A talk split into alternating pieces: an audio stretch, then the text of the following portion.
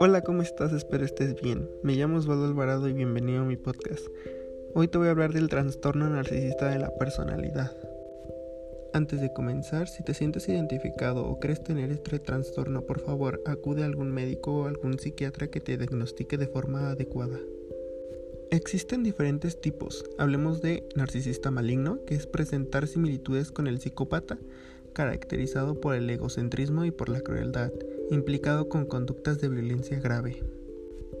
El narcisista arrogante es caracterizado por fantasías grandiosas y por desprecio a la sociedad.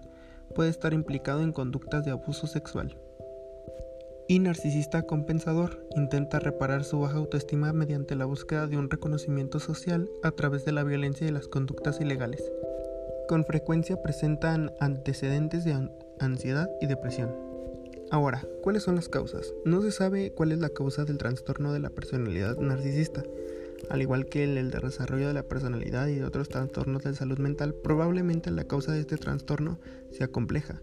Sin embargo, puede asociarse con lo siguiente el entorno, malas relaciones entre padres e hijos, ya sea por exceso de devoción o exceso de críticas que no están en sintonía con la experiencia del niño o de la persona.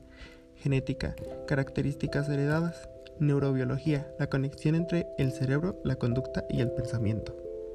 Pero ahora, ¿qué es?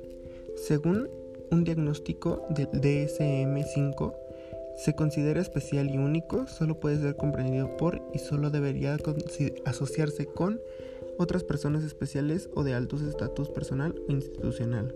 Requiere excesiva admiración, tiene un sentido exagerado o no equitativo de sus propios derechos, piensa que se le debe todo, es muy pretencioso con irrazonables expresivas de un trato especialmente favorable o de una aceptación automática de sus deseos.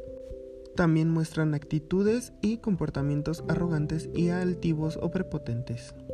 Ahora, ¿cuál es el factor de riesgo? Este tipo de trastorno afecta más a los hombres que a las mujeres, comenzando generalmente en la adolescencia o a principios de la edad adulta. No obstante, a pesar de algunos niños presentes ciertos aspectos narcisistas, no significa que padecerán este trastorno, ya que puede ser rasgos típicos de la edad.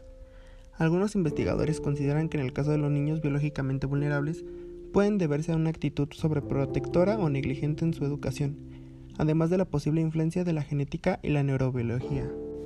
Si bien el tratamiento puede ayudar, esta enfermedad no tiene cura. El tratamiento consiste en la terapia conversacional. El trastorno debe ser diagnosticado por un profesional.